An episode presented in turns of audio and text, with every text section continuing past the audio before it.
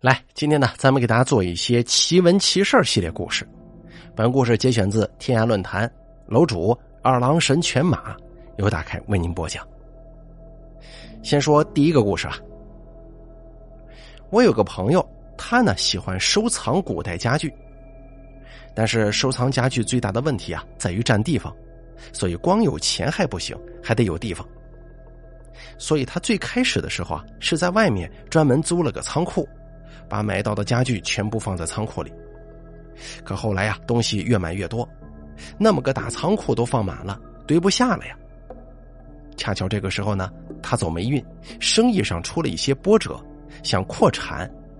本来呀，银行那边都谈好了，可以给他多少多少贷款，但是等他与其他人签好合同了，就等资金到位的时候，银行那边不知怎么回事反悔了，不给他贷了。所以这一下子弄得十分被动，险些破产。虽然最后想方设法从别的门路解决了资金问题，但经过这么一番波折，生意一落千丈。虽说不至于过不下去日子，多少还是能赚一些的，但也远远不如从前。而搞收藏是个无底洞啊，不管是穷人还是富人，只要你迷上收藏这条路，多少钱都能给你砸光。他就像是着了魔一样，一有钱就想买，一有钱就想买。所以有句话说的很好：所有人在收藏古董面前都是穷人。唯一能让一个痴迷收藏的人不再买东西的，就是让这个人啊不再有钱了。而我这位朋友没钱了，所以尽管仓库堆满了，也没有继续再租一个新仓库，也没有继续买过。经过后来一两年的休养生息，我这朋友啊，生意逐渐有了点起色，慢慢的又活过来了，手头上又有了一些闲钱，哎，这个钱呢又烫手了。但是因为已经歇了两年没买了，好比一个人戒烟戒了两年，所以呢也不是一下子复发的，多少还能忍得住。然后这一年啊，有一次他出差去山东，跟人谈完生意上的事儿之后，挺开心的。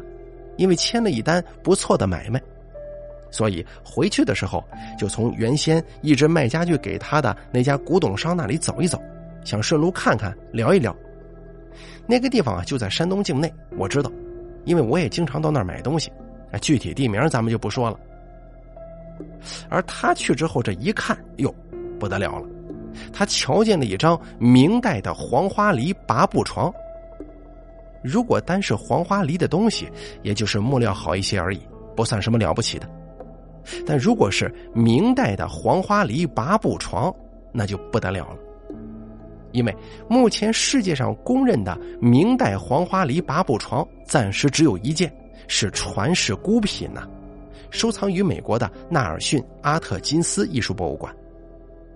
于是这哥们儿忍不住了，整个脑袋一下子就炸了，立马打电话给我。先是发照片让我给他看一看，我说看照片应该没问题，但他不放心，又死缠烂打的让我过去一趟。我反正是个大闲人，鉴定古董是我最喜欢的事了，就像是人离不开吃饭喝水一样，所以我就真去了，而且还是连夜去的。到了地方之后，确信无疑啊，是真的，明代黄花梨的八步床。这么大一件宝贝，竟然出现在山东一个不太出名的市下面的一个镇子上的一个村里，啊，说的有点绕啊。但是我那朋友却犯愁了，愁啥呢？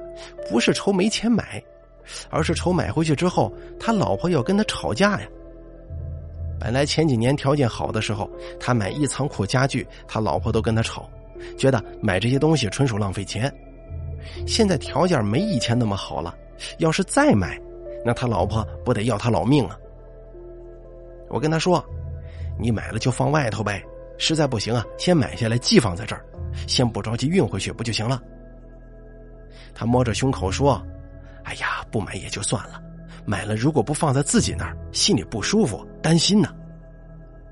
那就没辙了，仓库嘛满了，家里嘛不敢放，怕老婆。”正在犯愁的时候啊，那个老板说：“我有个办法，能让你把这床放回家里，而且不让你老婆知道。”不过朋友觉得挺扯淡的，说家里地方再大，这么大一张床放回去，只要眼不瞎都能看见呀。老板说：“你信我的，如果你老婆瞧见了，我不要你的钱，这张床我免费送给你。”好家伙，还有这种事儿啊！这条件说出来，我朋友不信也得信呢，就同意了。然后临近中午的时候，那老板开始做法，先是在床的各个角落等位置贴了一些符以及一些小物件，因为那些小东西都已经放的很久了，全部都缩水干瘪了。我看不出来是些什么东西，然后呢，就开始绕着床走迂步，就是道士走的那种很特别的步伐，一边走一边嘴里还念叨着一些什么，还洒符水呢。前前后后搞了将近一个小时，我朋友在旁边直犯嘀咕呀，我也觉得挺意外，因为没想到这卖古董的人还会这么一套东西。那人年龄其实不大，看起来老，实际上年龄还没我大呢。一切弄完之后，这位老板只叮嘱了一句话，说：“只要进门以及安床的时候，挑你老婆不在家那会儿就行。进门以及安床一旦顺利完成，不会被你老婆瞧见。那以后啊，他再也不会看见这张床了。你需要让他看见的时候，给我打个电话，我解开这个法术就行了。”哎，于是乎啊，这事儿还真就这么干了。我这朋友趁他老婆上班的时候啊。一伙子人把这张床给弄进了家里，这哥们儿一整天都提心吊胆，床就放在一楼小房间，那房间里面平时是放些杂货的，好不容易等到他老婆下了班，于是就在那边一边抽烟一边抖抖呼呼的等待判决。过了一会儿，他老婆终于进小房间了，安静了好一会儿之后，拿着拖把出来了，这哥们儿神色紧张的盯着他看。因为拖把就放在那张床的前头那边，拿拖把是一定会看见那张床的。可谁知他老婆真的啥也没说，就好像是根本看不见那张床似的。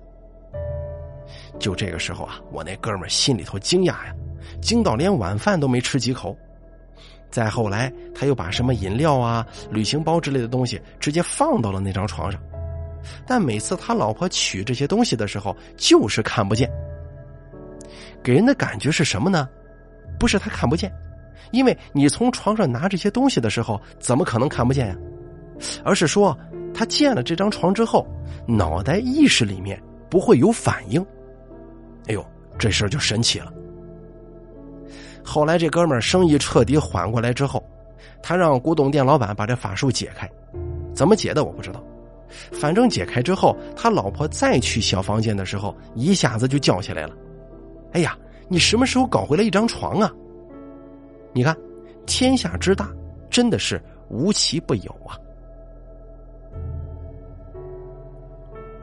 接下来呢，再给大家说第二件事。我父亲是搞体育出身的，性情豪爽，结交甚广。我高三那年啊，他带我去苏州考国家篮球二级运动员。当时一家篮球俱乐部的教练是他的朋友，恰好带队在苏州。于是两个人呢就约了吃饭。我爸不好把我一个人扔在酒店里，所以我也参加了。我从小呢就接触各种各样搞体育的人，这些搞体育的在我看来大多都像是绿林好汉似的，豪爽爱喝酒，所以开席没多久大家就喝开了，气氛开始活跃。在席间呢，有一位做生意的老板，他呢姓陈，想投资一家篮球俱乐部。然后这位教练就问他：“现在篮球职业化、商业化还不是很成熟，情况比较复杂，干嘛要挑这个时候进来呢？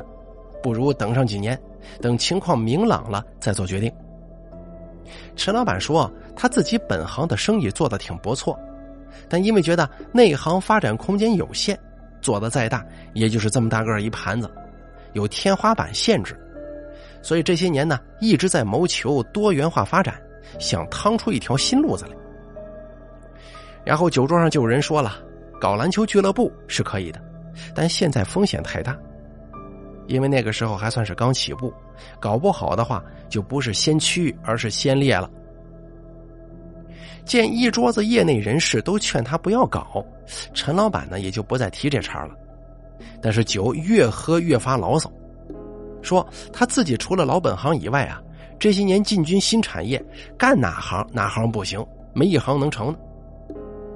到了篮球产业这儿，不要说成不成的事情了，连门大家都劝他不要进，想想就觉得郁闷呢。有人就劝他说：“人是有命的，说不定你命里注定的这几年会投资不顺呢。”哎，这一说不得了了，还真就说到他心坎上了。他就在那感叹说：“的确呀，我也有感觉，我就是觉得哪里不对劲儿。只要我一投别的行业啊，就觉得无形当中好像有根长毛在背后戳我似的。”最后，他问桌子上的人有没有谁认识能人会调风水的。说一定得改改风水，否则这辈子就只能憋死在老本行里了。其实啊，如果换作是其他人的话，压根儿就不会有他这些烦恼。他说自己的老本行发展空间有限，有天花板什么的，但其实他的生意很大，只不过这个人呢眼界高，所以一直想有新突破，更上一层楼。当时呢，我爸就说他认识一个人，然后把这个人的事迹说了一遍。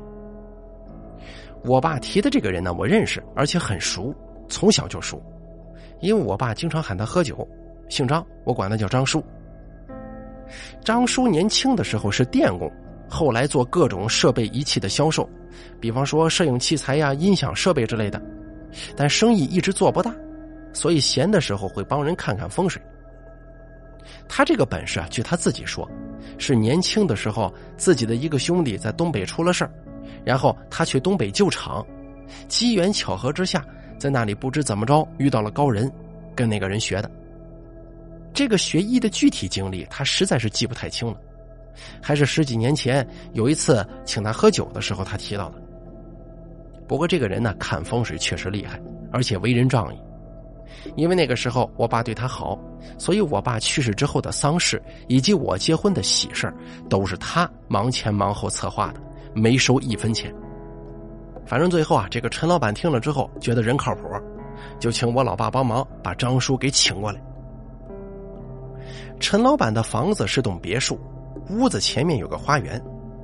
张叔过去前前后后转了一遍，最后落脚在花园里，说毛病就在这儿了。人家肯定会问：这花园哪里不好吗？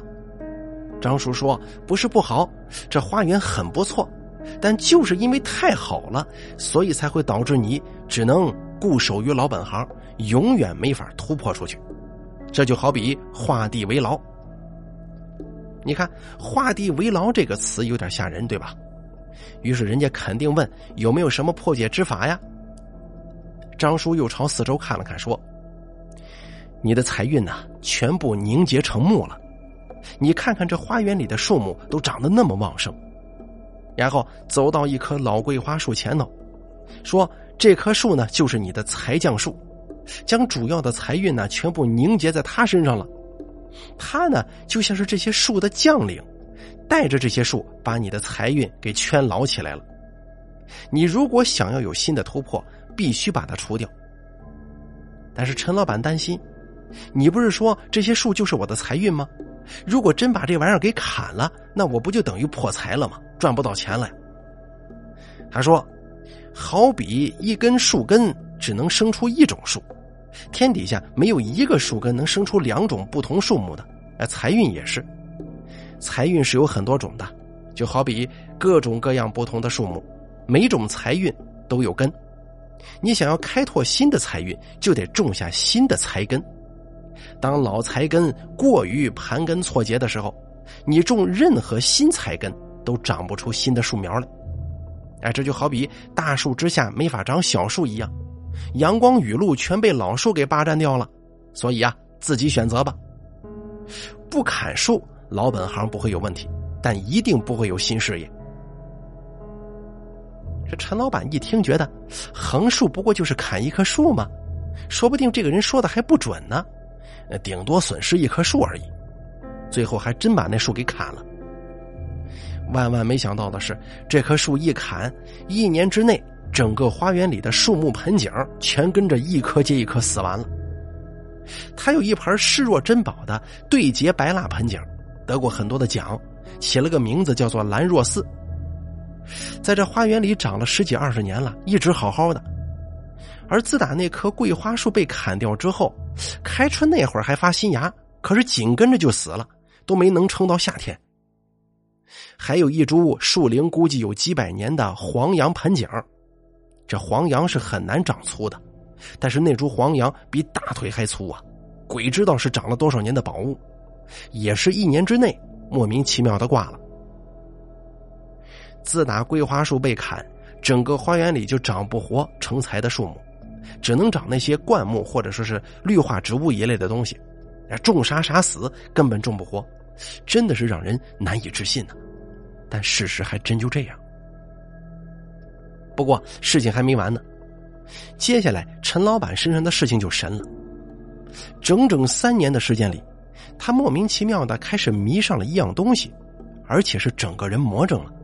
那花钱花的都不是如流水了，而是如瀑布。三年的时间，原先的家财全部花光，而且波及到了他的公司。这么大一家公司，说败就败了。幸亏啊，他在有些时候脑袋还算清醒，听从张叔的建议，将一些财产转移到了他母亲那儿。因为他知道，再花钱，这手头再紧，也不好意思问母亲要。也幸亏张叔教他留了这一手，他才不至于被一棒子从天堂打到地狱。不过最后的结果是好的，他东山再起了。而这次起来靠的是别的产业，他终于做起来了，而且是做完一个领域再投另一个领域，连做三四行，全都大获成功。要知道，这几个行业全都是风马牛不相干的行业，可他全行，无一失手。有时候我想起这事儿啊，觉得虽是风水导致的，但是风水最终还是通过人来实现的，所以人生道理是一样的。也就是说，人去旧财不要紧。有句老话说得好：“旧的不去，新的不来。”旧的财根不给他彻底铲除，新的事业、新钱说不定永远不会来的。而如果老天要让一个人转行去干更大的事业，肯定也是这般道理。说不定啊，会更刺激，不给你三年的时间，而是让你一夜破产，旧的所有全部给你一夜抹了，快刀斩乱麻一般砍掉你原先的财根。其实呢，这是为了让你成就更新更大的事业呀。塞翁失马焉知非福，最后就是人呐，什么时候都得留个后手，没后手的话。这种情况能不能挺得过去，能不能迎接到新的财运到来，还真不知道呢。